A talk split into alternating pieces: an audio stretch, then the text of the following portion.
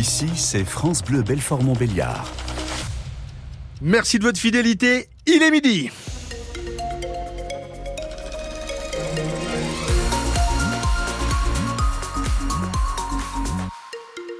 Le journal de la rédaction avec Christophe May. Bonjour.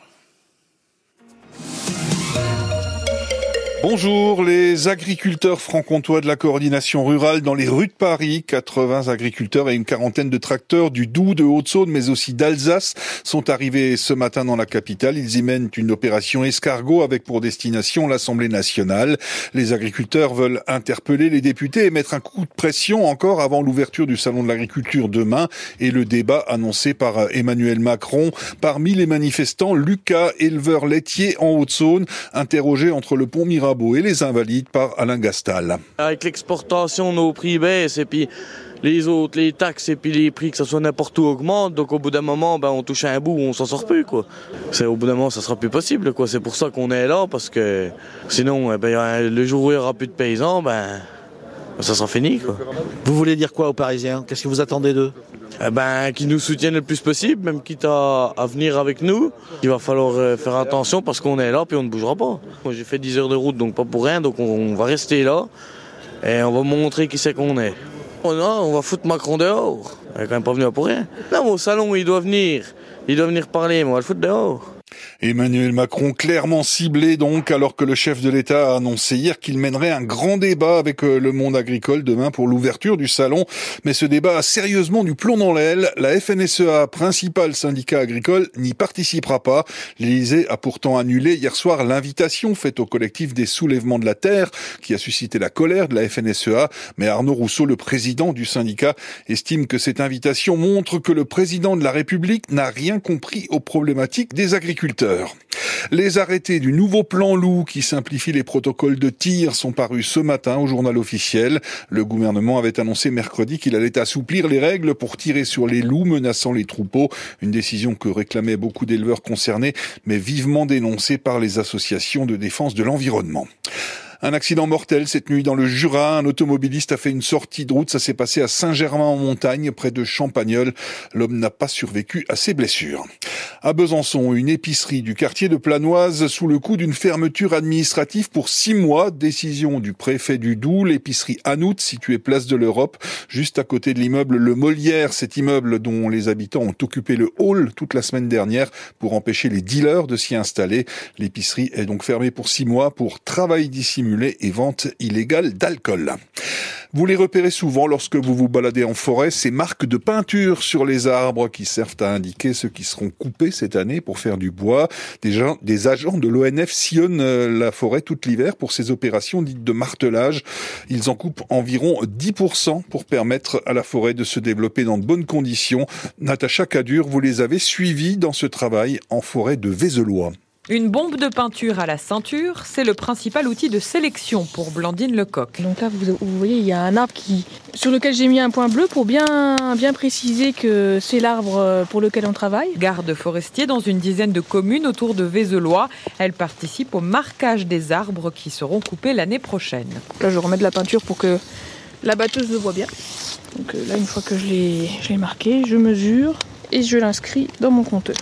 Donc c'est vraiment, en fait, quand on coupe quelque chose, c'est pas couper pour couper, c'est souvent pour améliorer quelque chose de plus joli à côté.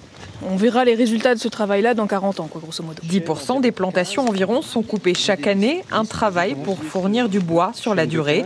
Garance Boost est responsable pour l'Office national des forêts à Belfort. Si on ne fait rien, on n'arrive pas à arriver à avoir des bois de qualité. Par exemple, ces deux arbres, on aurait très bien pu les laisser l'un à côté de l'autre, mais on n'aurait jamais eu un bel arbre qui nous permettra de faire de, des planches, de faire tout ce qui se fait euh, en aval de la filière bois. L'opération sert aussi à repérer quelques beaux spécimens à préserver et à privilégier les arbres les plus résistants pour une forêt qui dure et qui s'adapte. Un reportage de Natacha Quedur en forêt de Vézelois près de Belfort.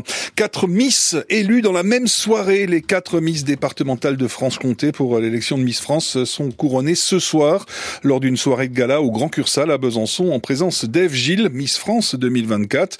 Les voix du public comptent pour moitié vous pouvez encore voter par SMS jusqu'à 22h ce soir. Les photos des Miss et les infos pour voter sont sur francebleu.fr.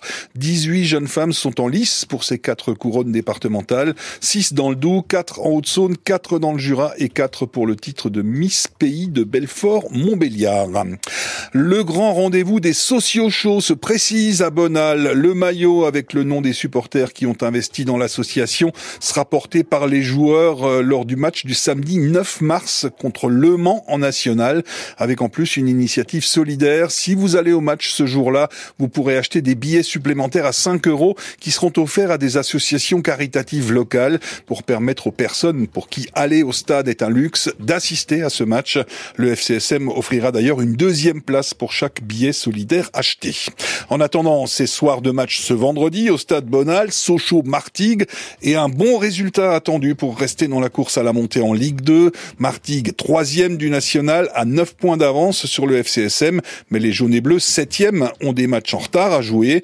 Et après la défaite surprise contre le mal classé Épinal vendredi dernier, les supporters espèrent une belle réaction d'orgueil. Un mois déjà après la dernière victoire sochalienne, le FCSM veut faire le dos rond malgré les difficultés du moment, Alexandre Lepère. Oui, si le navire socialien a bel et bien tangué contre Rennes et Épinal, il faut garder le cap à tout prix pour l'entraîneur du FCSM, Oswald Tanchot. On a parfois la mémoire courte, il y a des joueurs aussi qui sont jeunes et qui ont beaucoup donné dans une période euh, contre des équipes de Ligue 1 ou des grosses équipes de National. Il y a des choses qui peuvent améliorer assez facilement. On a travaillé à la vidéo pour ça. Et Sochaux n'a pas perdu ce qui fait sa force comme son secteur offensif. Le coach des jaunes et bleus se veut rassurant. Vous savez, à un moment donné, il y avait une équipe qui marquait beaucoup de buts. Ce sont les mêmes joueurs qui sont sur le terrain. Donc, euh, là pour faire en sorte que dans les semaines qui viennent, ils retrouvent euh, toutes leurs sensations. Si possible, dès ce soir contre Martigues, après la défaite d'Épinal, un sentiment de revanche anime le défenseur Arthur Vitelli. On a envie de gagner, c'est un concurrent euh, direct pour, euh, pour la montée. On a la chance déjà de rejouer tout de suite à domicile, donc on a envie de, de, tout de suite réagir. Efficacité attendue face à la meilleure défense du championnat. Il va falloir qu'on se procure des occasions, qu'on essaye de marquer, et c'est ce qui nous a manqué contre, contre Épinal. Voilà, on se l'est dit cette semaine, on l'a travaillé à l'entraînement donc euh, on, sait ce qu'on doit faire pour les mettre en difficulté. Et puis euh, maintenant, il n'y a plus qu'à